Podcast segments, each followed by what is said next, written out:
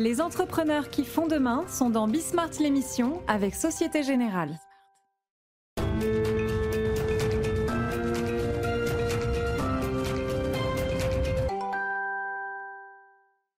Salut les amis, on est de retour, euh, Bismart. Et alors, euh, on va commencer avec. euh, bah, D'ailleurs, c'est la semaine des longues conversations. Ça tombe bien parce que c'est quand même pour ça que j'ai fait Bismart, enfin que on a fait Bismart pour euh, prendre le temps et, euh, et tout le temps dont on a besoin pour discuter de choses sérieuses. Donc, euh, c'est ce qu'on va faire avec Jean-Marc Jancovici.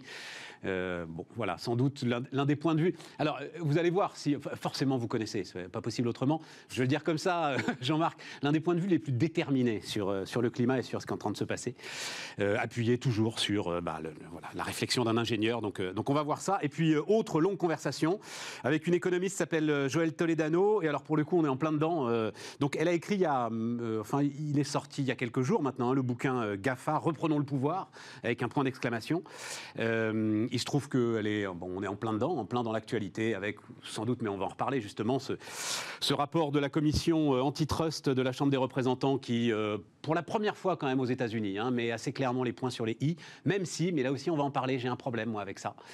Les compagnies pétrolières, puisque c'est la comparaison prise par la Chambre des représentants, vous aviez pas trop le choix, vous consommateurs finalement, hein, euh, de, vous adresser à. Là, si on utilise quand même l'ensemble de ces GAFA, peut-être que Jean-Marc aura une réflexion à me donner là-dessus, mais c'est quand même que ça marche bien, c'est quand même que ça nous rend des services, c'est quand même qu'on le choisit.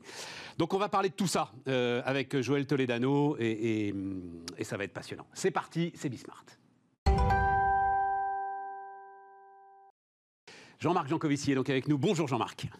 Euh, ingénieur, professeur à l'école des mines, euh, fondateur, fondateur, cofondateur du cabinet Carbone 4 qui s'intéresse, et c'est l'une des questions qu'on verra ensemble, euh, à ce que peuvent faire les entreprises dans euh, l'ensemble de ces grandes questions euh, de transition climatique qui vont nous occuper pendant une demi-heure au moins. Alors, je, je vous le disais, je parle de Jean-Marc Jancovici couramment, moi. Et, et- et- et donc, je sais que, et c'est un élément qui m'avait beaucoup perturbé, vous disiez, écoutez, c'est simple, hein, les accords de Paris, faut 4% de baisse de PIB chaque année pour y arriver. Ah, 4% de baisse, oui, de PIB, oui. 4% de baisse de PIB. Bon, allez, 4-5, je vous en accorde 5 Non, non, si c'était 5 de baisse de gaz à effet de serre et je veux bien un point d'efficacité euh, Énergétique. énergétique, euh, carbone, etc. Donc 4% de baisse de PIB chaque En année gros, pour y arriver. On les a, euh, Jean-Marc. Oui. Et je lis partout que ça sert à rien. Ah non, c'est pas que ça sert à rien. Il faut bien voir que la situation dans laquelle nous sommes aujourd'hui, et plus encore celle qu'on pourrait construire pour demain, est le résultat d'un siècle et demi d'accumulation de CO2 dans l'atmosphère. D'accord, mais Donc, là, il va falloir qu'on fasse des efforts dans l'autre sens pendant un siècle. C'est pas une fois. Donc là, vous constatez que ça ne sert à rien de faire un effort ponctuel. Mais ça, tout le monde le sait, on le sait depuis très longtemps.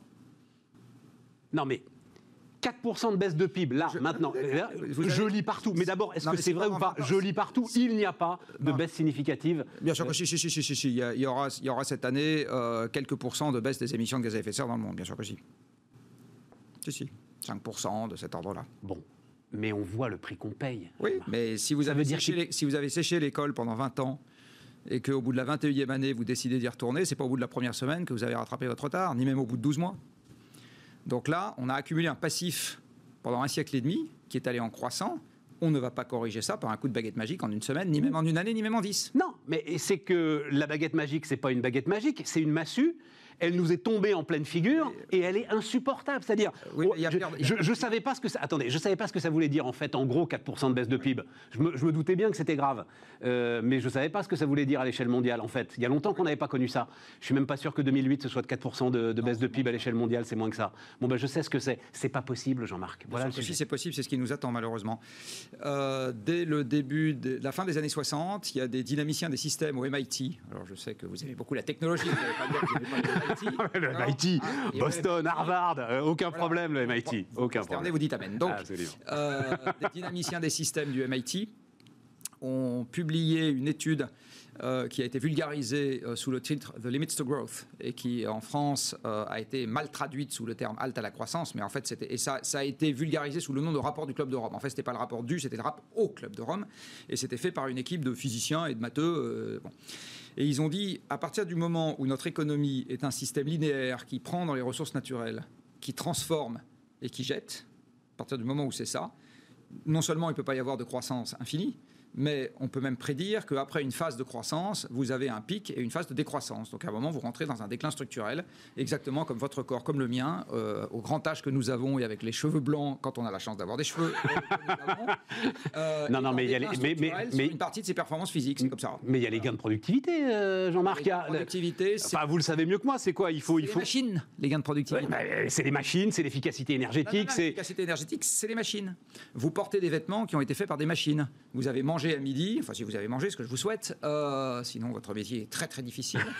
euh, des, vous avez mangé des choses qui ont été cultivées par des machines. Absolument, mais bien sûr. Qui ont été transportées par des machines, bien qui sûr. ont été réfrigérées par des mais machines. Mais qui sont elles-mêmes de plus en plus efficaces. Qui, qui ont... Sous limite de ce que la physique nous autorise. Alors je vais vous donner un exemple tout con. Euh, vous vous rappelez peut-être qu'en physique, dans vos jeunes années, vous avez vu que l'énergie cinétique d'un objet, c'est le carré, c'est la, le, pardon, la moitié de la masse fois le carré de la vitesse. D'accord? Mais bien sûr. Demi de Mais bien sûr. Donc ça veut dire que vous prenez un objet d'une masse donnée que vous voulez amener à une vitesse donnée, vous ne pourrez jamais dépenser moins d'énergie pour ça qu'un demi de MV2. Vous pouvez invoquer euh, tous les économistes de la Terre, etc. Vous ne pouvez pas. C'est toute l'innovation de la Terre, tous les GAFA de la ne Terre. Ne violera pas la physique. Voilà. D'accord? Euh, même Google. Même Google. De même qu'on a une Terre qui fait 13 000 km de diamètre et personne avec. Oui, mais Jean-Marc, là, il ne s'agit pas de stagnation. Euh, je comprends, c'est très intéressant. Et d'ailleurs, il y a des économistes qui. C'est le grand débat des économistes aujourd'hui, hein, la, la, fameuse stagnation séculaire. Là, vous me parlez d'une régression oui. de 4% du oui. PIB par an. Je vous dis, c'est insupportable. Et, oui. et je vous dis, on en aura d'autres. Oui, mais alors, là, alors je vais. Notre, et notre culpabilité collective ou notre, notre faute collective, c'est de ne jamais avoir envisagé cette possibilité et donc d'avoir aucun plan qui soit prêt pour ça. Aucun. Parce que pendant très très longtemps, et je vais un peu vous taquiner, vous savez que c'est une marque de fabrique, sur aucun plateau de télé nulle part, on a taquiné les économistes et les hommes politiques en leur disant Très bien, vous voulez la croissance, admettons qu'elle ne soit pas là. Vous avez un plan qui est prêt? Bon. Non, non, mais, mais, même sur le réchauffement, euh, vous, retombez sur, vous retombez sur, je crois que c'était c'est René Dumont, campagne présidentielle 1974. Oui, Il dit absolument tout. Et tout, tout, est, tout était écrit. Tout est dit, tout est écrit, tout. Dit dans, dans, dans, et dans le fameux uh, The Limits to Growth, on parle déjà du changement climatique et de l'effet de serre. Et moi, j'ai en tête uh, une, une, série de notes d'un ingénieur des mines absolument génial qui, en 1990, avait tout compris. Oui, mais c'est le propre des prophètes, ça. Tout compris. Donc, non, mais il faut, il faut que la prophétie, à un moment, se réalise pour qu'on commence à y croire. Oui, oui, parce qu'on est des animaux gouvernés par nos sens. Eh ben oui, alors moi, absolument. je vous le dis aussi, la prophétie, dix ans après la croissance, la décroissance, elle existe, et c'est pas une prophétie, c'est quelque chose qui est très solidement argumenté. Euh, et donc, on va commencer à le voir avec nos sens, euh, et on va pas trouver ça drôle parce qu'on n'a justement pas voulu le voir avec notre cortex, et donc on n'a rien préparé pour ça. Mais on va, on va y avoir droit. Ça veut dire. Et nous, et, et, vous et moi, qui sommes des CSP, à peu près préservés des aléas de la vie jusqu'à maintenant, on n'a pas encore commencé à sentir dans notre chair ce qui est déjà en train de se passer pour une partie de la population française depuis 10 ans. Tout à fait. Déjà. Tout à fait. Bon. Tout à fait. Non, mais je vous suis. Et je vous suis tellement que ça veut dire que. Dans mon propos, c'est pas de dire. Ça, enfin. Ça veut dire que c'est insupportable. Ça veut dire que les dégâts provoqués par cette baisse de 4% du PIB chaque année vont être bien pires et beaucoup plus immédiats en termes de révolte, en termes de tout ce qu'on peut imaginer, que le réchauffement climatique. L'un ne va pas sans l'autre. C'est-à-dire qu'une partie de la baisse du PIB que nous allons avoir à l'avenir sera due. En fait, la manière dont, on a conçu euh, la, la, convention économique jusqu'à maintenant est une manière qui est impropre euh, compte tenu des problèmes que nous avons aujourd'hui. Vous savez que l'économie vous avez apprise à l'école, comme moi, du reste, il y a deux facteurs de production qui sont tous les deux des facteurs humains.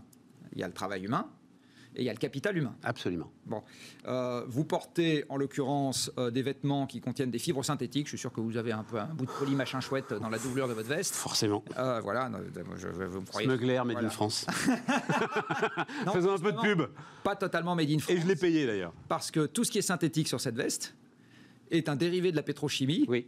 Donc c'est du pétrole qui vient pas du tout de Oui. France. Voilà. Comme nos masques. Comme nos masques, eh bien, ce pétrole, euh, Mère Nature nous l'a donné gratuitement. Oui. Vous n'avez rien payé pour la formation du pétrole. Oui. Vous avez du métal, euh, un peu quel- quelques objets en métal sur vous. Ce métal vient du, du minerai de fer. Personne n'a payé pour la création du minerai de fer sur Terre. Ça nous a été donné gratuitement par la nature.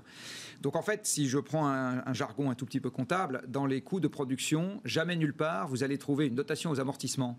Parce qu'on tape dans des ressources naturelles non renouvelables. Et jamais nulle part vous n'allez trouver des provisions pour risque parce que nous créons des perturbations futures euh, qui auront un coût. Je fais une petite incidente. J'ai vu passer il n'y a pas longtemps, et ça m'a fait marrer parce que c'est l'université de Chicago, donc celle de Rockefeller et Friedman hein, quand même. Euh, il y a deux chercheurs de l'université de Chicago qui ont publié un papier il y a une quinzaine de jours dans lequel ils disent le coût des dégâts du changement climatique si on prend un taux d'actualisation qui est raisonnable, donc pas un truc dément, euh, et qu'on regarde sur un horizon de plusieurs siècles, ça peut monter jusqu'à 600 000 dollars la tonne de carbone. Auquel cas, même avec le quart de cette valeur, un Français chaque année détruit dix fois plus qu'il ne crée, enfin qu'il ne crée de valeur avec son PIB Alors, personne. Deux choses là-dessus. Attendez, attendez, parce que je tiens, parce que c'est super important ce que vous avez tout, mais c'est assez super important. Et je tiens à, à faire un peu de pédagogie du truc. La convention économique que nous utilisons aujourd'hui est totalement inappropriée dans un monde fini. En fait, elle marchait très bien dans le monde infini, et dans un monde fini, elle ne permet pas d'anticiper ce qui va se passer. On est d'accord. 600 000 dollars la tonne de carbone, juste pour donner une idée aux gens. hein. En ce moment, euh, les conventions euh, vont de euh, allez, 20 à 100 euros la tonne Oui, de carbone, ça. voilà à La peu près. tonne de voilà. CO2. La tonne de CO2, la tonne de CO2. Donc ça Euh, fait quatre fois plus en carbone. Euh, euh, euh, euh, vous allez lire euh, Bertrand Badré, euh, ancien directeur général de la Banque mondiale. Euh, il a un hashtag qui s'appelle Mark to Planet. C'est exactement ce que vous décrivez. C'est-à-dire, il faut, qu'il- il faut rentrer dans le bilan des entreprises en termes comptables. Exactement. L'Arabie Saoudite, OK, vos réserves de pétrole, valoriser combien, déprécier combien, etc. Oui, oui. Le mark to planet, comme on a le mark to market, on est d'accord là-dessus. Euh, euh, L'Oréal, par exemple, est dans une commence à le faire. Est dans une bon, mais c'est pas sur ce terrain-là que je veux vous emmener, moi, en fait, Jean-Marc. C'est sûr. Alors, je vous ai dit qu'on allait citer du Pascal Canfin, donc ça vous inquiétait, mais vous allez voir. Donc, euh, euh, donc Pascal Canfin, c'est euh, euh, député LREM et président de la commission environnement au Parlement européen. Et qu'est-ce qu'il a dit hier? Arrêtons de financer de grandes infrastructures et des équipements sans savoir comment ils se comporteront face au choc climatique. Pourquoi est-ce que, étant donné que la, la bataille est perdue, ou en tout cas insupportable, pourquoi est-ce qu'on ne cherche pas à s'adapter plutôt qu'à il essayer faut, faut de... le faire aussi. Mais on va devoir s'adapter à deux évolutions simultanées. Et ça, si vous, me connaissez, si vous lisez couramment le Jean Covici dans le texte, parce que vous, m'avez dit que vous le fassiez, euh, vous, vous n'allez pas être surpris par ce que je vais dire. Euh, ça fait des années et des années que j'explique que malheureusement, l'inaction du moment nous prépare un futur où on va se payer deux emmerdements pour le prix d'un. Ça va être le double effet qui se coule. On va avoir moins de ressources, donc moins d'économies pour gérer plus d'emmerdements, parce que le changement climatique est un processus avec une inertie considérable. Et par exemple, un truc que, que peu de vos confrères ont dit, et je trouve ça dommage, parce que euh, du coup, les gens n'ont pas assez peur, entre guillemets, mais une bonne peur, celle qui fait comprendre que vraiment, faut s'en occuper. La dérive climatique des 20 prochaines années est déjà écrite. C'est-à-dire, elle est embarquée dans nos émissions passées. D'accord?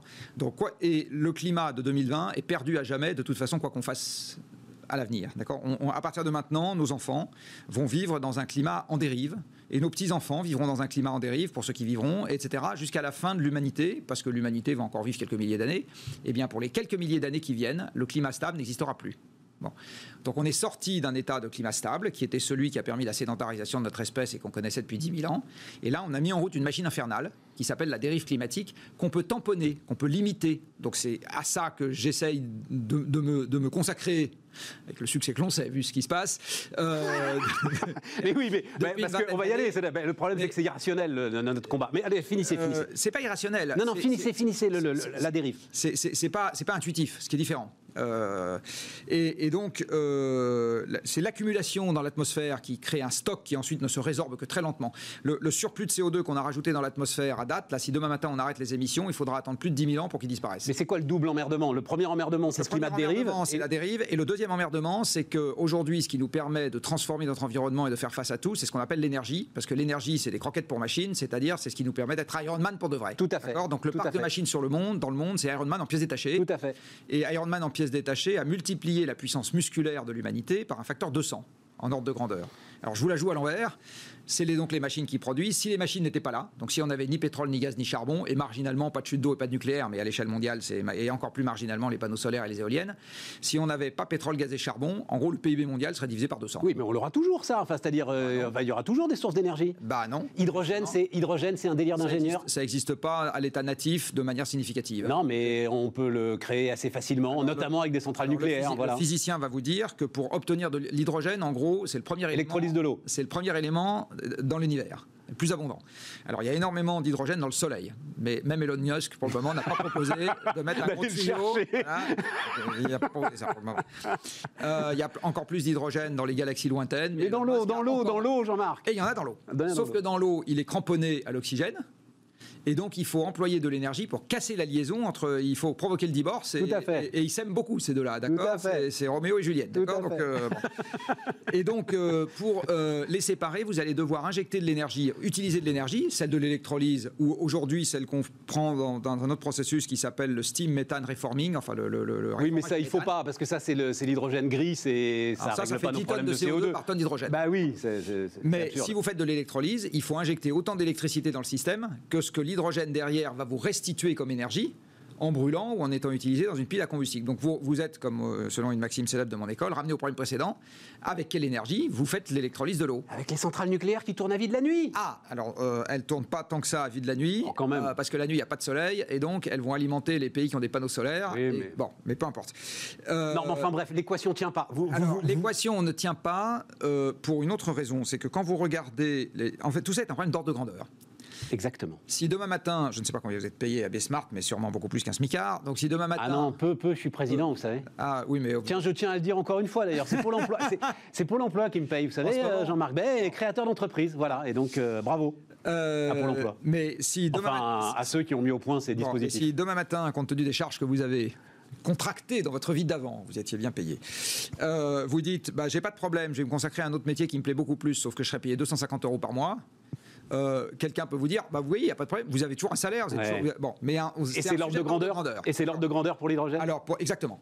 Euh, j'ai publié il n'y a pas longtemps une petite tribune dans l'Express dans laquelle j'explique que si, par exemple, on veut passer à l'hydrogène tout les- le pétrole des transports en France, à peu près 40 millions de tonnes de pétrole, hein, il faut doubler la production électrique française.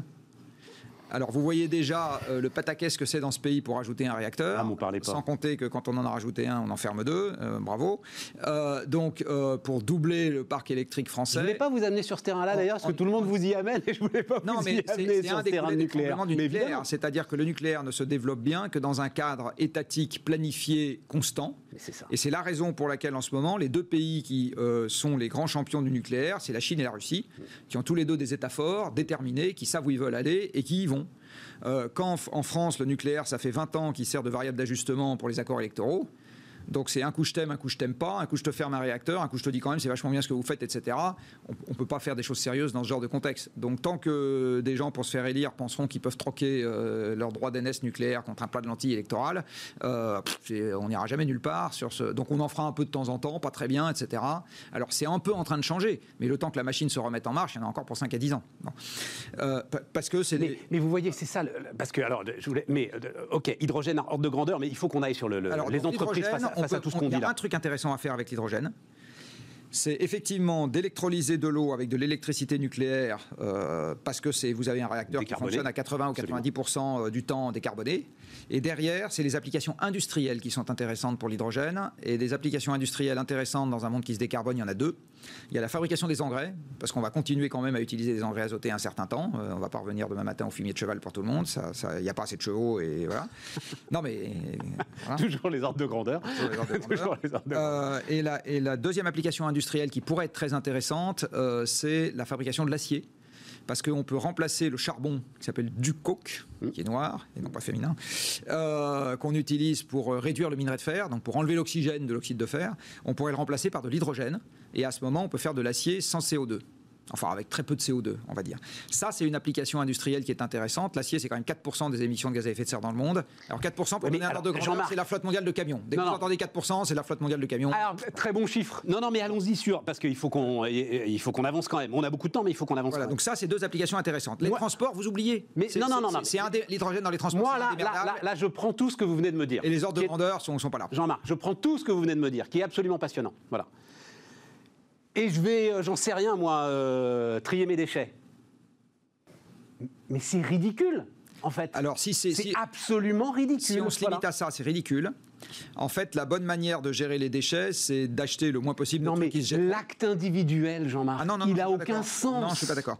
Sur la, il y a, il y a un certain nombre d'actes individuels. euh, en fait, tout se répond.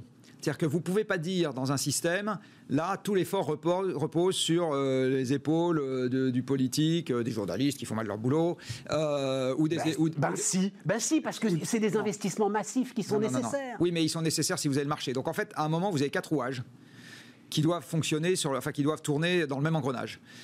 Vous avez les consommateurs, vous avez les producteurs, vous avez la puissance publique et vous avez euh, la finance, on va dire. Voilà.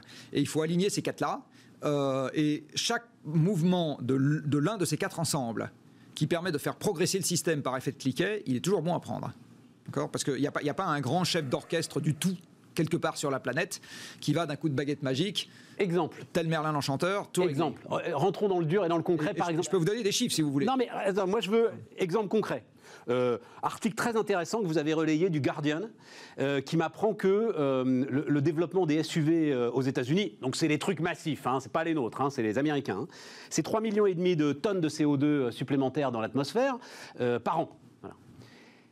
C'est moins que la fermeture de Fessenheim. Donc, moi, je suis industriel de l'automobile, ou je suis ouvrier ou ingénieur de l'automobile. Je dis, on est en train de me flinguer, parce qu'on va flinguer les SUV, ce qui donne de la marge à mon industrie, ce qui permet à mon industrie de vivre, au nom de décisions politiques irrationnelles. À un moment, Alors, ça va plus marcher, on va le refuser. Sauf que vous avez une autre manière de régler le même problème, qui va pas vous plaire parce que vous êtes un grand libéral, mais je vais quand même vous la donner. Euh, vous faites du protectionnisme intelligent. Parce que je pense qu'on ne réglera pas le problème climatique sans faire du protectionnisme intelligent. Et on n'est pas à armes égales, nous les Européens, avec les Chinois et les, États-Unis dans cette affaire, parce que là, on a affaire à deux pays qui sont uniques. La Chine est un seul pays, les États-Unis, c'est un seul pays, donc ils ont le contrôle de leurs frontières. Donc certes, ils sont dans les accords de libre-échange, mais enfin, s'ils veulent les adapter un peu à leur sauce, ils ont qu'à se mettre d'accord avec eux-mêmes, ce qui est quand même plus facile de se mettre d'accord à 27. On est d'accord euh, vous pouvez très bien régler le problème en disant aux constructeurs, et j'ai testé le discours avec, alors pas les dirigeants des constructeurs, mais avec des cadres pris à droite, à gauche, etc. Testé le discours. Hein. Vous leur dites, voilà, euh, en France, on décide qu'on on, on, convertit les chaînes automobiles à la fabrication de voitures à 2 litres au 100. Donc, c'est des voitures qui seront des petites voitures. Ça ne sera pas des SUV. D'accord? Derrière, je vous protège contre les importations. Donc, il y a du protectionnisme. Euh, et euh, je force les gens à changer. donc justement. mais Jean-Marc, c'est pas possible. Bien sûr que si c'est possible, parce que c'est quoi l'alternative? Qu'est-ce que c'est que l'alternative? L'alternative. C'est de rouvrir Fessenheim. Pardon, ça rien sur les voitures. non, mais ça nous fait 3 millions et demi de tonnes de CO2 en ouais, mais 35 millions de bagnoles, 40 millions de tonnes de pétrole, dans... ça suffira pas de rouvrir Fessenheim. Bon.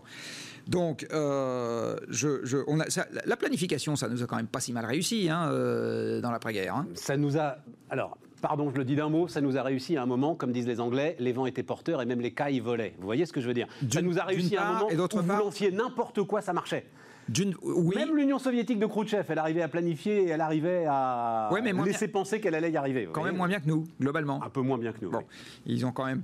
Bon, enfin bref. Donc, non, mais je euh, comprends. Je, comprends ce que c'est ce que vous avez dit tout à l'heure, c'est-à-dire à un moment vous vous dites, euh, il faut administrer l'économie si on veut en sortir. Il faut plus l'administrer, plus la planifier, parce que euh, toutes, toutes, les choses qui sont du ressort de la puissance publique et notamment toutes les infrastructures, c'est ça a des pas de temps qui sont très longs, ça, ça, dure longtemps.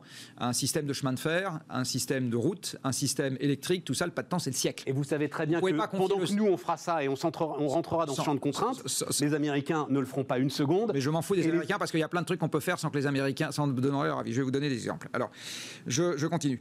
Le, comme vous parlez couramment de Jean Covici dans le texte, vous n'aurez pas manqué de remarquer que j'ai, depuis maintenant deux ans, j'explique partout que l'Agence internationale de l'énergie a publié en décembre 2018 un document que vous connaissez évidemment, non Non, allez-y, allez-y. Le World Energy Outlook, qui dit que le pic de production du pétrole conventionnel dans le monde est passé en Sans doute, oui. Ah non, c'est pas sans doute, parce que Jean Covici dans le texte vous dit 2008. Bon. Le pic de production du pétrole conventionnel dans le monde est passé en 2008. oui, oui, absolument. D'accord. Et oui, non, mais ça, je vous suis, oui. Alors, vous allez voir, euh, je vais en venir derrière. 2008, ça vous rappelle rien? Oui, bien sûr, oui, bah si, si, quand même. Si. Bon. Alors, 74, ça vous rappelle quelque chose? Oui, oui, pareil. De quand date le chômage structurel et l'endettement structurel? 74. Oui, oui, oui. 2008, qu'est-ce qui s'est passé? Accélération des taux d'endettement, euh, de taux d'intérêt négatif qui commence à arriver, quantitative easing absolument massif qui ne fait pas repartir le PIB, enfin dans les pays occidentaux. En fait, c'est un deuxième choc énergétique et c'est le début du déclin du pétrole conventionnel qui en est la cause. d'accord. Pour le moment, on a compensé le, le déclin du pétrole conventionnel avec le shale oil et les sables bitumineux. Le shale oil est une machine à perdre du cash, c'est-à-dire que les producteurs de shale oil aux États-Unis sont à cash pétrole de schiste, hein, les amis, euh, shale oil, hein, pétrole ah. de schiste, États-Unis. Ils sont, à cash flow négatif depuis le début de l'industrie. Ne regardez pas comme ça, c'est dans les documents qui non, sont Non, mais si vous le dites, oui, oui, si vous le dites, je vous, crois, mais je vous crois. Allez regarder les sociétés d'intelligence économique dans ce secteur-là, ils vous le disent tous, euh, c'est à cash flow négatif. Bon. Donc en fait, ce qui s'est passé, c'est que le quantitative easing a créé euh, des poches d'investissement absolument partout. Une fois que les gens ont leur pognon, ils se disent dans quoi est-ce que je On est d'accord. Quand, quand elle commence, ça nous amène, euh, ça nous ramène à un sujet, ça. Alors vous allez voir. Euh, donc le shale oil est un truc qui a permis de faire, de faire croître les volumes, alors que ça gagne jamais d'argent. parce qu'il y avait le quantitative easing et que par ailleurs le pétrole est quand même un truc important pour les États-Unis. Ouais. Là, euh, le shale oil est à l'arrêt, c'est-à-dire que les plateformes de forage ont été divisées par 4 depuis mars. Ça repart pas là. Bon, je sais pas pourquoi, mais ça repart pas. Et à partir du moment où le shale oil va s'arrêter de croître, simplement s'arrêter de croître, le monde entier entre en déclin pétrolier structurel. Et c'est pas une année, c'est Oui, il y aura bah, beaucoup pardon, moins de pétrole. On s'en fout. Non, parce que le pétrole c'est les machines et les machines c'est le PIB. Donc ça on veut a- dire on en a besoin de, enfin, on a besoin de moins en moins de pétrole, euh, année après année, avec les gains d'efficacité qu'on C'est fait, pas vrai. avec euh, la Combien- digitalisation des combien consomme systèmes. votre avec- voiture Euh, pas beaucoup, mais c'est justement c'est c'est- c'est Oui. ces voitures dont Combien vous rêvez là, vous voyez. J'en sais rien en fait. C1, combien elle consomme la petite C1 là euh, Bon, 5 litres au 100. Ouais. Bon, moi j'ai appris à conduire dans une deux chevaux. Vous savez combien elle consommait euh, 5 trois, litres, au- quatre. 5 litres au 100. Ouais, c'est ça, 5 elle était très 100. légère. Sauf que Bon, mais- faisait... donc, donc en fait, on a, on a affecté les gains d'efficacité énergétique, pas du tout à baisser la consommation des voitures. On a rajouté des airbags, des portières plus épaisses, l'autoradio, euh, les papouilles dans le cou, etc.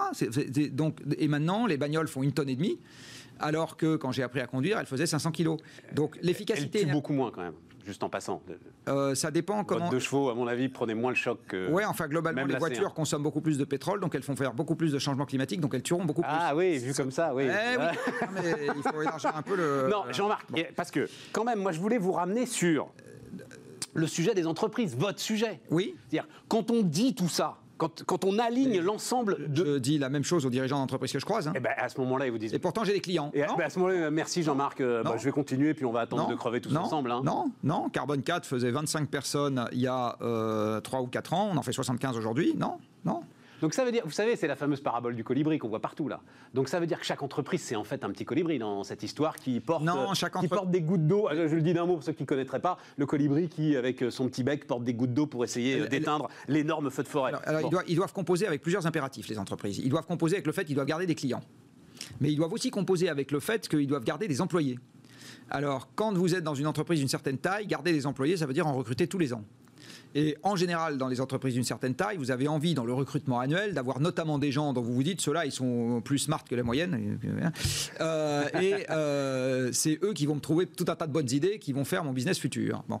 Il se trouve qu'en ce moment, vous avez de plus en plus de jeunes euh, qui disent écoutez, les vieux, ça commence à bien faire. On a l'impression que notre avenir, vous en foutez complètement. Dont la figure emblématique de ce mouvement est Greta Thunberg. Absolument. Qui, qui est, qui est pour moi une adolescente qui crie son angoisse. C'est juste, c'est tout ça et juste ça. Et il faut l'écouter parce qu'elle ne fait que crier son angoisse. Euh, voilà. Et, euh, Et donc, l'entreprise donc- qui veut attirer donc, ces gens-là doit envoyer des signes. non seulement l'attirer, mais, les- préoccupe. mais les, mais les garder. Oui. Et elle doit envoyer des signes qu'elle s'en Carbone 4, préoccupe. On reçoit 100 candidatures par semaine. Ok. Et et- et- et là-dedans, il y a énormément de gens qui sont dans des grandes boîtes en disant euh, je, je- chez moi, il se passe rien, j'ai pas envie d'y rester. euh, Ok Jean-Marc, et donc, et donc vous donnez aux entreprises les moyens de faire l'affichage qui va bien. Non, mais pas que- d'être efficace pour éviter le drame que vous venez de nous décrire pendant une demi-heure. Non, parce que je suis le même dans la sphère privée que devant vous, et donc je tiens le même discours vérité, et on essaye de ne pas travailler avec des entreprises qui veulent juste faire du greenwashing. Celle-là, non seulement on ne veut pas travailler avec, mais de temps en temps, je ne me prive pas de dire publiquement que c'est du greenwashing. Donc, euh, non, non, on essaye d'être Et sérieux. donc votre conviction, c'est que tout ce qu'elles peuvent faire elles collectivement Mais- mais- va permettre non, je- de limiter la catastrophe qu'on vient de décrire. Non, mais on a alors de limiter ou de contribuer à limiter parce que personne ne porte. euh, Il n'y a pas Atlas dans cette histoire. Personne ne porte toute la terre sur ses épaules. hein. Euh, par contre, euh, il y a des moyens de rentrer là-dedans qui sont des moyens sans regret. Alors les moyens sans regret. C'est de se dire, par exemple, si on doit avoir euh, des mesures réglementaires qui se deviennent plus dures sur le CO2, et moi je vous fiche mon billet qu'on va les avoir. Ouais. Parce qu'un jour, on paniquera devant la forêt de Fontainebleau en flammes et on se dira à ce moment-là, oh putain, et, et- et crac, crac, on en refout un coup. Bon. Donc, euh, le, le pouvoir politique va procéder par à-coups. J'en suis totalement persuadé et ça sera des à-coups réglementaires. Donc, euh, de temps en temps, il y a le coup que vous n'aurez pas vu venir. Et par ailleurs, le monde va connaître des catastrophes. Le Covid, c'est un avant-goût. Euh, c'est un apéritif pour d'autres trucs qui vont arriver plus tard. Restons, euh, n'ouvrons plus de tiroirs là. Non, mais- restons oui, sur, donc- restons sur euh, euh, sans Alors, regret. D'accord. On peut agir sans regret. Donc, on leur dit, bon, imaginons que le monde se durcisse là-dessus. Est-ce que vous avez un plan B de prêt pour ce genre de, cir- de circonstances? Eh bien, il y a un certain nombre d'entreprises qui nous disent non, non seulement j'ai pas de plan B, mais ça m'intéresse d'en avoir un, donc on va travailler ensemble là-dessus. Vous avez des entreprises qui disent, nous, on pense qu'on a déjà des offres qui sont du bon côté de la barrière. Alors, quand on bosse pour des gens qui tirent des trains, ils vous disent, nous, on pense que s'il y avait plus de monde dans le train et moins de monde en bagnole, ça serait pas plus mal mal pour le CO2. Et quand vous regardez l'équation en termes d'emploi, c'est pas nécessairement mauvais. Ouais. Bon, c'est pas les emplois au même endroit, mais Ouais. globalement, c'est pas mauvais. Bon. Euh, vous avez les gens de la construction qui On vous est disent. sûr de ça, Jean-Marc? Oui, oui, oui, on a Non, fait- non, mais on est sûr que c'est mieux d'être dans le train que d'être dans une voiture qui euh, consomme euh, de litres au 100, par exemple. Si on Euh, prend tout, le, comme vous dites, Oui, en France, oui. système contre système, France, hein, comme en- dit Jean-Marc Jancovici. En, en France, oui. Oui, Oui, en en prenant France, tout, le, le- le ballast, euh, les Tout, rails, tout. Tout, tout. Une bonne partie du réseau est déjà construit. On fait, on fait quand même, on construit quand même pas le réseau tous les quatre matins. Ouais, mais enfin, j'ai regardé le ballast, c'est, ça, Oui. ça se renouvelle fort quand même. Oui, le ballast se renouvelle fort, mais Gros caillou, hein. Oui, oui, mais euh, Non, non, mais euh, c'est mon métier crois, de faire les comptes, rassurez-vous. Je vous crois. bon. C'est même mieux d'être dans un bus que dans une voiture. Ah bah oui, ça, j'ai pas de doute. Oui. Bah, ça dépend. Euh, Les bus de la RATP en milieu de journée qui fonctionnent au diesel, non. Euh, Ah, si- enfin, si on ils est vont les- 60 dans un bus, voilà, mais ils vont puis- passer à l'électricité. Bah, on n'est pas 60 toute la journée. On n'est pas bus. 60 toute la journée. Donc, il faut bon, faire des mais restons parce que les- on est au bout là. Euh, donc, Donc, donc, euh, donc on leur dit, bah voilà, imaginons qu'on a des méthodes aujourd'hui à Carbone 4 pour leur dire, imaginons qu'on soit dans un monde qui baisse les émissions de quelques pourcents par an. Est-ce que vous voyez où sont les trucs, les marchés qui vous sont interdits, les marchés qui, vous, qui s'ouvrent pour vous, etc. Donc on réfléchit à ce genre de trucs. Il y a un certain nombre de domaines dans lesquels les gens sont déjà d'accord pour avancer parce que euh, s- ils arrivent à marier euh, l'économie et l'écologie. Par exemple, si vous arrivez à convaincre les cadres que pour le bien de la planète, il faut diminuer la taille des voitures de fonction, vous avez à la fois fait un geste pour la planète et fait un geste pour vos comptes. mais c'est anecdotique. C'est rien dans le. le- le- C'est un exemple. C'est un exemple. Mais oui, mais ouais, moi, vous regardez- je vais vous dire, énormément- ça dépend c'est des c'est- le symbole du truc. Non, non, non, c'est ça qu'on ne dépend parle des que de ça en fait. Non, ça dépend des entreprises. Si vous prenez euh, un- une société de services euh, de type banque ou assurance, vous avez deux sujets dans une entreprise comme ça. Vous avez ses placements, c'est le très très gros sujet. Ouais. Où est-ce qu'elle met son pognon Voilà. Et à partir du moment où on sort ça, euh, parce que ça, ça doit devenir un processus instruit euh, dans le dur, etc. Pour le reste, vous avez trois postes qui comptent son parc informatique, ses bureaux et ses déplacements. Donc les déplacements des cadres dans une banque, c'est pas du tout anecdotique. C'est les gros contributeurs aux voitures de fonction et à l'avion. Donc c'est pas du tout dans la partie euh, fonctionnement interne, c'est pas du tout anecdotique. Euh, donc vous avez C'est euh, 3% de 4% des émissions de gaz à effet de Oui, serre. mais chacun, chacun à son échelle. Après, euh, je vous signale qu'avec ce genre de raisonnement, on serait jamais allé nulle part, parce que Mais, mais, où- c'est le cœur de notre discussion, Jean-Marc. C'est ce pourquoi je- vous vous, êtes seul, là. vous n'avez- qu'un seul pari pascalien qui peut être gagnant, qu'un seul, c'est d'essayer. Parce que si personne n'essaye, vous êtes sûr que c'est Covid plus qui régulera le système. Parce que le système sera régulé. Donc le système sera régulé par il y a une petite règle de 3 qui s'appelle l'équation de Kaya, que je vous invite à regarder, que vous avez déjà lu si vous parlez de jean Oui, mais alors, texte. je Et veux- cette petite règle de 3 vous dit que tout ce qui ne se fera pas comme régulation volontaire sur la sobriété et l'efficacité énergétique et l'efficacité carbone, se fera par contraction économique et diminution de la population subie. Alors, diminution de la population subie, il y a deux trucs qui marchent bien, c'est la famine et la maladie. Même la guerre, ça va pas assez vite. Euh, ça- mais par contre, ça provoque des famines et des maladies, c'est assez efficace pour ça. Bon.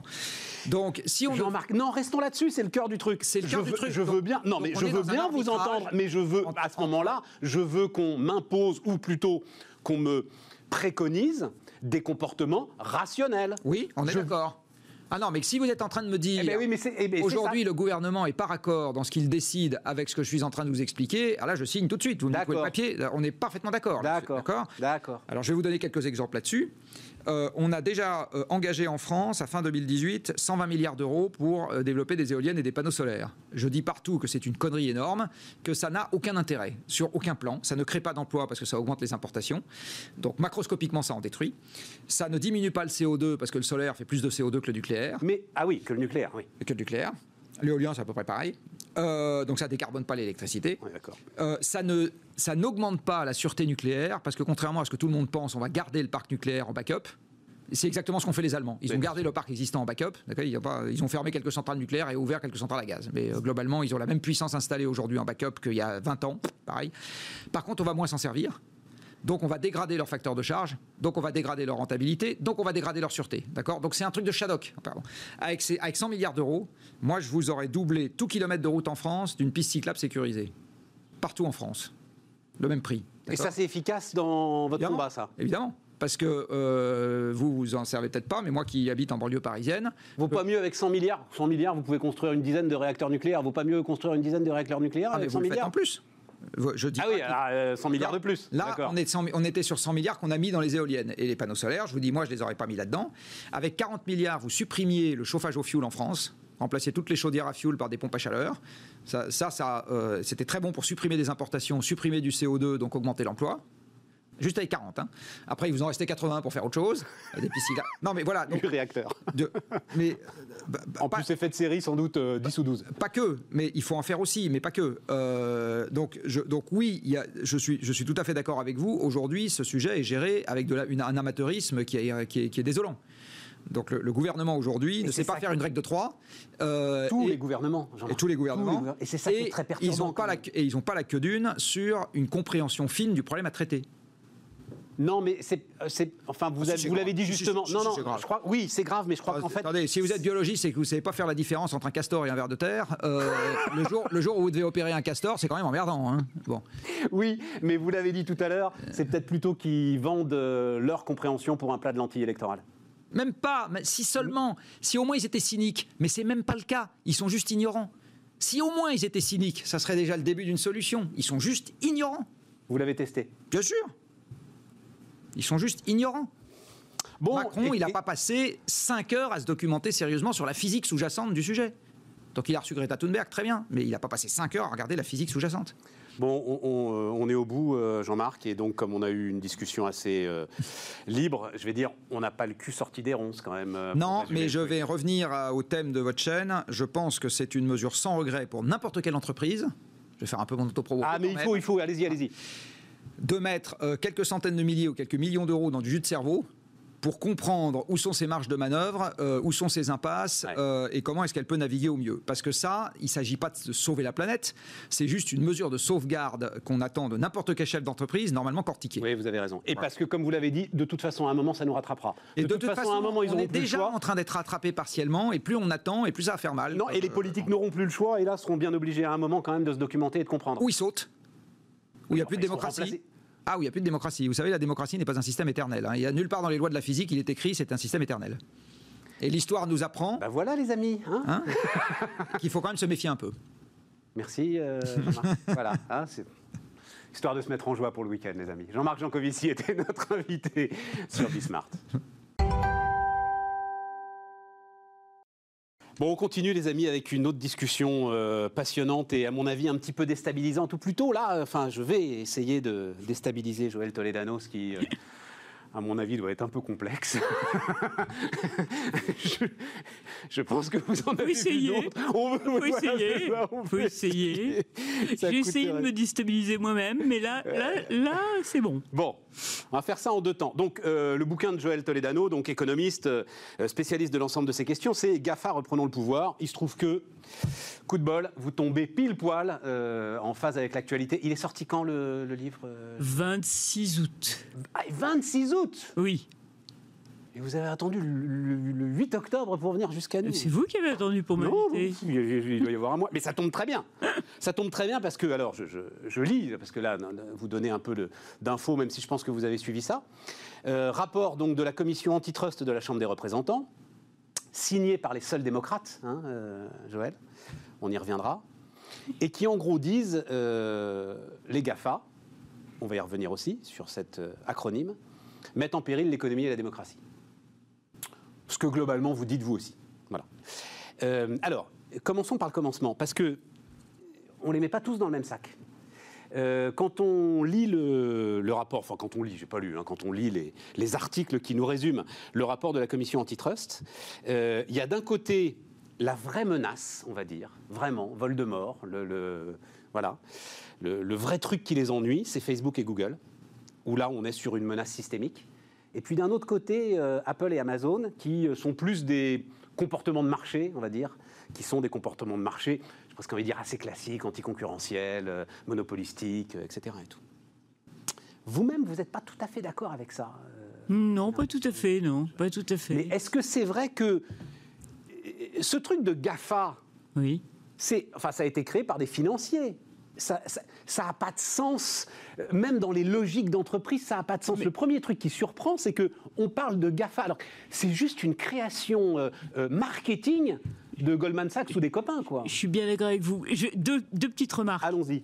La première remarque, quand euh, on, on brainstormait encore sur le titre, le premier titre c'était G plus A plus F plus A. Pourquoi? Tout simplement pour dire chaque cas est unique Ouais. et regardons-les un par un. Ouais. Et c'est pas du tout la même chose. On est d'accord. Ça, c'est la première truc. On est d'accord. GAFA, c'est un truc de toute façon de français.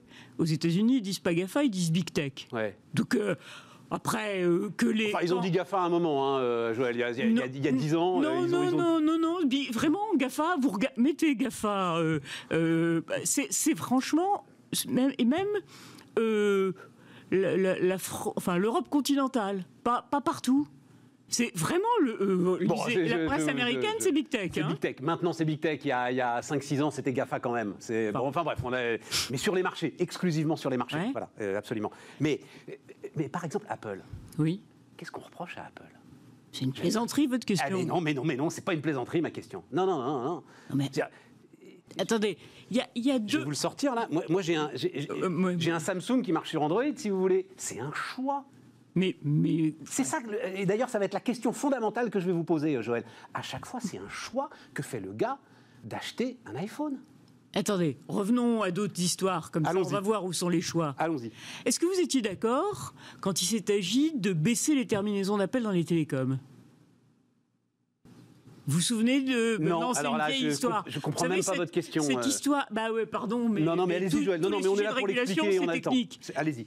Euh, au, au début des, des- des téléphones mobiles, vous vous souvenez, pour pouvoir avoir une communication qui coûtait pas trop cher, fallait rester dans le réseau parce que le réseau d'à côté, il faisait payer très cher pour rentrer dedans. D'accord. En jargon, on appelle ça les terminaisons d'appel. D'accord. Bon. À un moment, il y a eu interopérabilité? Ah, ah, non, il y a toujours eu interopérabilité. La question d'interopérabilité n'était pas sur la table. Mais simplement, tous les opérateurs disaient bah, pour rentrer chez moi, vous payez le péage. Ouais. Au début, c'était justifié par le fait que les premiers opérateurs mobiles, fallait les aider à avoir un grand réseau. Donc on, on payait le péage, péage que vous ne payez pas dans l'autre sens quand il fallait aller sur le fixe. Et ça a été toute la régulation européenne, parce qu'on a été les premiers dans le monde, qui ont fait que maintenant, après, on est passé à, à l'européen. Et maintenant, quand vous allez en Suisse, ça vous coûte pas une fortune, quoi. Je parle juste de téléphone. Absolument. J'ai pris la Suisse, j'aurais pu dire autre chose. J'aurais Allons-y, allons-y, allons-y. Donc, c'est euh, le, le, Comment le ça nous sujet. à Apple, ça? Ah ben, c'est très simple, c'est que tous ces opérateurs, ils pouvaient faire ça parce qu'ils étaient en monopole sur leur propre réseau. Aujourd'hui, Apple fait la loi sur tout ce qui est chez lui. Eh ben, et c'est la moindre des choses, quand même. Et, et pardon, derrière tout ce qui se... Oui, euh, c'est Mais la ont- moindre mais- des choses. Mais ils ont Mais- tout créé, Joël. Ils ont rien pris à personne. Mais ça n'a rien à voir. Ça n'a rien à Mais voir. c'est pas un bien public, Attendez, Apple. Mais c'est pas un problème de. C'est pas un problème Une de. fréquence euh, mobile portable, mais- c'est un bien public. Mais, mais c'est pas un problème de bien public. Aujourd'hui, c'est pas un problème de bien public. Aujourd'hui, d'abord, deux choses. Pardon. En réalité, tout le débat qu'il y a sur Apple et sur les applications, elle est- c'est pris sur Apple, et après, évidemment, les résultats iront sur Google et Android. Vous croyez quand même pas qu'une fois qu'il y aura la jurisprudence la plus dure, parce que c'est celle-là qui est la plus dure, évidemment qu'elle va passer sur Android. Donc, ne croyez surtout pas que ce qui est dit sur App- le- Apple et ses magasins d'applications concerne juste Apple. Mais il se trouve que Apple, il a beaucoup plus sophistiqué l'histoire. Parce que Apple, il est dans un contexte où son histoire, maintenant, c'est de continuer à croître. Ouais. Et pour continuer à croître, il n'a rien trouvé de mieux que de dire je vais pas réussir à vendre plus d'appareils, Absolument. donc il faut que je vende plus de services. Absolument. Et pour ça, bah, je vais éventuellement aller piquer à tous ces gens à qui j'ai ouvert mes portes, leurs idées, leur façon de faire, etc. il pique, il pique quoi? À qui, Comment ils piquent quoi? À Mais qui qui pique quoi? À qui? Mais c'est... Attendez, ils piquent à... à- ils, font Non. un appareil que visiblement les gens adorent Non mais... et, et qui est visiblement Et très maintenant- efficace mais- et qui a permis, parce que ça a été les premiers quand même, Mais- des- des- c'est les orpailleurs qui se sont mis au bord d'une rivière, les développeurs d'applications dans pas le- l'environnement Apple. Mais c'est pas le sujet. Ils ont créé une, une richesse incroyable. Mais ils ont tous créé une richesse incroyable. Mais oui, le bien problème, sûr. Mais il fallait qu'il y ait Mais- la rivière pour qu'on ait les pépites. Non, mais attendez, une fois qu'ils ont créé la richesse, ils sont en train, tous, à leur façon, avec leurs modalités, chacun à leur méthode, d'abuser de leur position dominante. C'est tout Aujourd'hui, enfin, si on prend l'histoire même de l'antitrust, mais je ne veux pas rester que dans l'antitrust, mais prenez l'histoire de l'antitrust, qu'est-ce qui, a- qu'est-ce qui est condamné dans le Sherman Act, puisque c'est quand même là que Ouais, ouais, c'est la mon- monopolisation des marchés. Non, mais je- Attendez, la monopolisation des marchés, ça fait longtemps qu'on est arrivé à la conclusion que, au bout du bout, c'est pas c'est pas bon pour l'intérêt général. Je veux bien Et vous on est sur les rentré- opérations de marché. Mais on est Mais là, rentré. on nous parle de démocratie, on nous parle. Vous parlez dans votre non, bouquin de, de- de criminalité, de, enfin, c'est des trucs très durs. Mais j'en parle, mais j'en parle selon. Attendez, il faut les prendre un par un. Pour Apple, je vous parle pas de criminalité. D'accord. On parle que de fonctionnement de marché On parle effectivement d'une situation. Là, je vous suis aussi. et aussi du fait, quel que soit le débat qu'on a pu avoir sur Stop Covid, aujourd'hui, ces acteurs sont les services universels de la communication. Imaginez que des États veuillent effectivement communiquer le plus vite possible avec euh, euh, leurs citoyens ou des ensembles d'États ou quoi qu'il arrive, bah, si Apple est capable de lui dire à, de dire à un moment, c'est pas vous qui décidez, en fait je verrouille la modalité pour que ça se passe vite et bien, il pourrait y avoir un problème de démocratie. Mais sur le sujet qui nous occupe, sur les aspects de démocratie, ils sont pas là. Ils sont pas sur Apple. Ils sont sur Je dis Google. juste que quand on se retrouve avec des systèmes qui sont devenus universels, il y a des responsabilités politiques qui vont arriver et on, et on le voit bien et on le sait bien. Attendez, je Ok cherche les. je- Allez-y, allez-y. Les, les chiffres que vous donnez sur. Alors, euh, Amazon, parce qu'on on va Oui. clore le. le- parce qu'on a 20 minutes, mais on a quand même que 20 minutes. Euh, donc là, je lis votre bouquin. hein, Oui, euh, oui, Joël, euh, hein. 2 millions et demi d'entreprises vendent leurs produits sur la place de marché Ouais. Amazon Marketplace. Parmi elles, 140 000 vendeurs ont réalisé plus de 100 000 dollars de vente en 2018, 25 000 plus d'un million de dollars de vente. Hmm Mais c'est formidable. Mais bien sûr que c'est formidable. C'est formidable. Mais vous savez, il y en a 35 à 40 dans un certain nombre de pays de ces acteurs-là qui viennent de Chine et qu'on contrôle pas tout à fait. Et pas peut-être que je sais pas si vous êtes euh, vous avez une moto. Tiens, est-ce que vous avez une moto? Non, j'ai un scooter. Vous avez un scooter. Peugeot. Vous avez un casque. Ouais. Vous savez.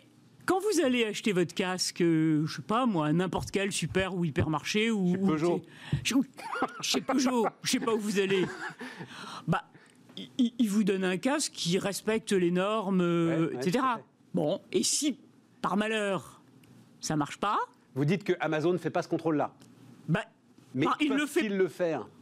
Attendez, ils sont capables de vous recommander le meilleur vendeur, de vous dire que si vous l'achetez, vous allez avoir euh, telle formidable qualité de service. oui, oui, ils sont capables de vous dire plein de choses. Mais ça, non. Bah écoutez, s'ils arrivent à gagner tellement d'argent avec cet acteur, ils peuvent peut-être voir où est la responsabilité. Pourquoi est-ce que Prime, ça vous embête? Bah parce que moi je vois, euh, j'adore ma nièce, elle a trois enfants. Quand elle a besoin d'un truc à 4 euros et que c'est urgent, elle le commande par Amazon. Oui, mais, c'est- alors, Mais attendez, c'est mais sa responsabilité à elle de pas le faire, vous comprenez? C'est- attendez, oh, dites, dites. Mais quoi, c'est- dites, c'est de la- dites euh, Non, c'est pas sa responsabilité de la. Mais c'est sa responsabilité pas- à elle. Inversez Mais pas si, le sujet. de dire non, Non. franchement, là, je, vais me Non. comporter euh, en citoyenne à peu près responsable et je vais pas le faire. vous avez, vous avez vous voyez tous les jours des entrepreneurs. Il y a des situations dans lesquelles on voit bien qu'il y a des acteurs qui sont plus égaux que les autres et qui peuvent faire en sorte que des pratiques dont il faudrait aller vérifier si elles relèvent pas de la prédation. Que moi, il se trouve que j'ai passé une partie de ma vie Vous dans parlez le de quoi Prédation Amazon? La distribution. La distribution? La di- Moi, j'ai passé une pa- partie de ma vie dans le monde postal. Ouais. Je sais à peu près combien ça coûte de distribuer des objets. Ouais. Et je vous assure, Oui, ça, quand, ma, quand ma nièce commande un truc à 5 euros, Bah oui.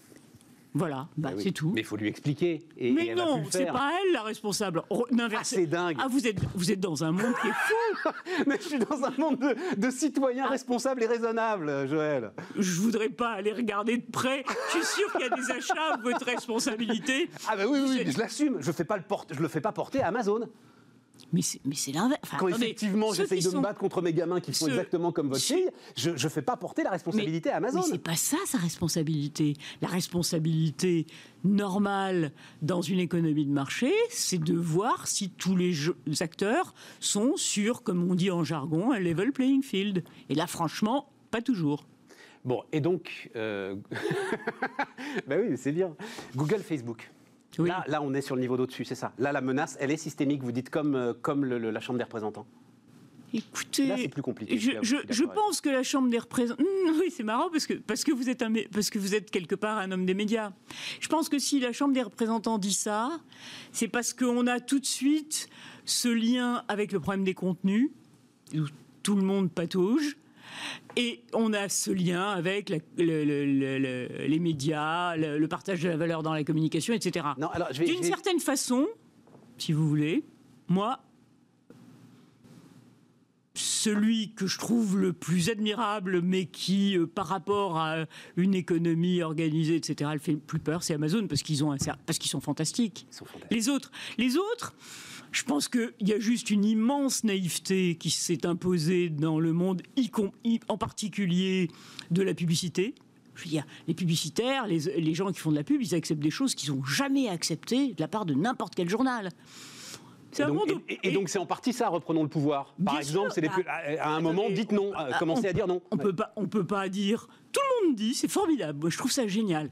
Vous trouverez pas un rapport d'autorité de concurrence qui dise pas le marché de la publicité est opaque. Depuis quand? Et surtout, euh, Google et Facebook font 90% aujourd'hui de la Non, mais- du marché. Tiens, tout d'un coup, c'est vous qui retrouvez les pouvoirs de marché. Et c'est pas il- non seulement ça, mais à la limite, il le ferait au mérite. Mais là, on sait même pas si c'est au mérite.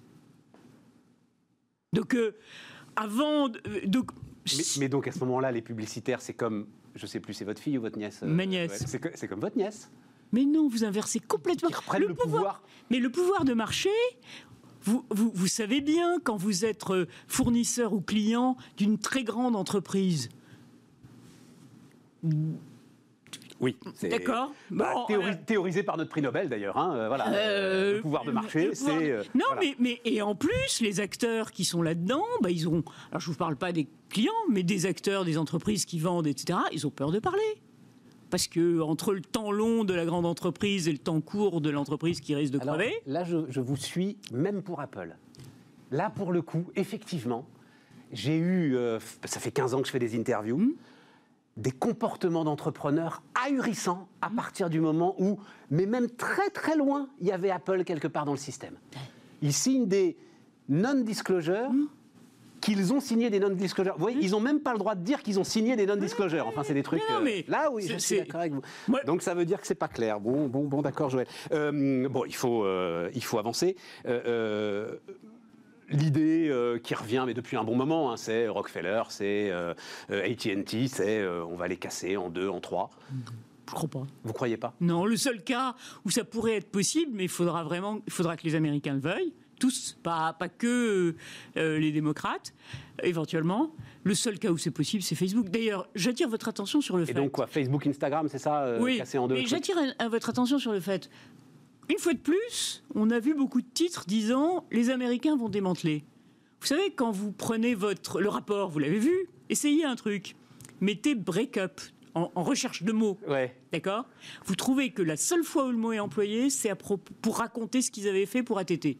C'est-à-dire que c'est pas vrai. Le rapport ne demande pas le démantèlement. Le rapport, il dit attention, il y a des conflits d'intérêts.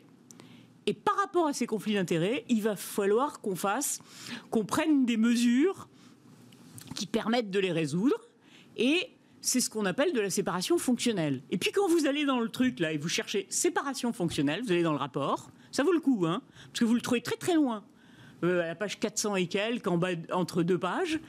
Ça vous explique que la séparation fonctionnelle, d'abord, ça n'a rien à voir avec la séparation en termes de propriété du capital, Ouais. hein, et que deux, ça peut prendre des formes assez variées. C'est quoi? C'est ce qu'on appelle dans les entreprises, ils appellent ça la muraille de Chine. C'est-à-dire que vous avez des services qui peuvent traiter, les publicitaires notamment, ils peuvent traiter des concurrents, mais simplement il y a une muraille de Ça- Chine qui fait que euh, les peut concurrents être sont assurés d'être traités Ça de peut manière être égale. ça, mais, mais je vais vous donner un exemple qui est qui qui est- relève de la définition du rapport sur la séparation fonctionnelle. L'OCDE n'a pas tout à fait la même définition. Mais dans le rapport, on dirait que la façon dont le dégroupage est traité en France, par exemple, c'est de la séparation fonctionnelle. Vous avez vu une muraille de... Enfin, voilà. Donc, euh, on est très loin dans ce rapport du démantèlement. On est en plein fantasme. Comment est-ce que... euh, on- Trois minutes, euh, Joël. Comment est-ce qu'on reprend le pouvoir? Qu'est-ce que vous... Finalement, donc j'ai compris que ce n'était pas une affaire de, de euh, comportement individuel. Voilà. Hmm. Vous rejetez ça totalement. C'est une affaire de réglementation à l'échelle européenne Alors, c'est une affaire de reprendre le pouvoir par rapport à une régulation privée que chacun de ces acteurs, mais chacun d'entre eux, un par un, a mis en place dans son modèle économique. Donc, il faut aller rechercher dans chacun des modèles économiques comment cette régulation privée est au fond compatible avec la régulation publique. Si ça respecte les lois dans lesquelles nous, nous sommes un État de droit, on ne peut pas juste accepter que ce soit une loi extérieure à notre pays qui s'applique, comme pour votre caisse de moto tout à l'heure. Bon. Euh, donc, comment on reprend le pouvoir? D'abord en devenant compétent. La grande, le grand truc, c'est que pour l'instant, tout le monde, par exemple, euh, vous parle du fait que bon, les algorithmes, on ne sait pas bien ce qui s'y passe, est-ce que vraiment on est classé en fonction de ses mérites, etc. Mais pour l'instant, vous n'avez pas des équipes dans les différents pays de l'Europe qui, ont pour job d'aller vérifier ça. Donc, euh, mettons en place les équipes, mettons en place les compétences dans les pays au niveau européen, travaillons pour effectivement être capable de... J'ai du, mal à... C'est-à-dire, la Commission européenne, malgré euh, l'ensemble des enquêtes qu'elle a lancées, comment ça... Enfin, j'ai le, service de shopping de Google qui est aujourd'hui, par exemple, sous le coup d'une enquête euh, euh, anticoncurrentielle et pour abus de position dominante très importante. Il n'y a pas des équipes qui bossent là pour essayer Mais attendez, aujourd'hui, si vous demandez dans l'état de droit dans lequel vous êtes, à Google de vous dire euh, donnez-moi l'état de votre système il y a six mois, euh, comment vous avez modifié votre algorithme, ils vous disent ah mais c'est, enfin ils n'ont pas de raison de vous répondre. Donc, propriété privée. Euh, dans le monde financier, aujourd'hui, il y a des obligations qui font ça. Donc, ce que je dis juste, c'est remettons sur pied des compétences qui correspondent aux besoins du 21e siècle. Des... C'est pas les mêmes, c'est pas la même façon de, de réguler les choses. Et je pense que si on s'y met, qu'on a des compétences, bah, on y arrivera. et on gardera ces merveilleux services, euh, simplement avec un peu plus de concurrence. Pourquoi est-ce que Microsoft n'est pas dans le truc? Ils échappent bah, aux... Une minute, euh, Joël. Écoutez, je pense que Microsoft, ça a été un grand brûlé de la fin du XXe siècle. Très belle image. Et que du coup, jusqu'à présent, ils n'ont pas trop dépassé la ligne jaune. Et donc, J'y suis pour rien. Regardez ça pourrait être une sorte de modèle, alors, finalement, de, euh, de ce qu'il faut faire pour être efficace. Parce qu'il faut quand même être efficace. C'est quand même en partie l'efficacité du monde, quand même, on est d'accord. Oui, enfin, pour l'instant, ils l'ont verrouillé à leur propre profit. Donc, on n'en profite pas, nous. C'est eux qui en profitent. Mais l'ensemble des outils qu'ils mettent à disposition des entreprises, euh, Joël, Google comme Microsoft, elles en profitent. C'est de la productivité en plus, c'est de la richesse en plus. Elles en profitent jusqu'au jour où ils, ont, où ils décident que ça change. Et ils décident tout seuls. Ils profitent de Google Maps gratuitement jusqu'au jour où ils le rendent payant. Ils profitent de euh, Criteo ou Spotify, etc. Profitent de ces infrastructures pour devenir grands. Puis on leur dit un jour Ah bah désolé, mais c'est tellement mieux chez nous. Voilà. Oui, enfin, on leur dit vous êtes devenus trop grands et en fait, on va faire la même chose que vous. Bon. Donc, euh, donc si vous voulez, c'est ce que j'appelle la régulation privée. Merci Joël, merci beaucoup. Merci à vous. Joël Toledano était notre invité sur Bismart et nous les amis. Euh, alors on se retrouve lundi évidemment. Aurélie Planex au rendez-vous demain. Les entrepreneurs qui font demain sont dans Bismart l'émission avec Société Générale.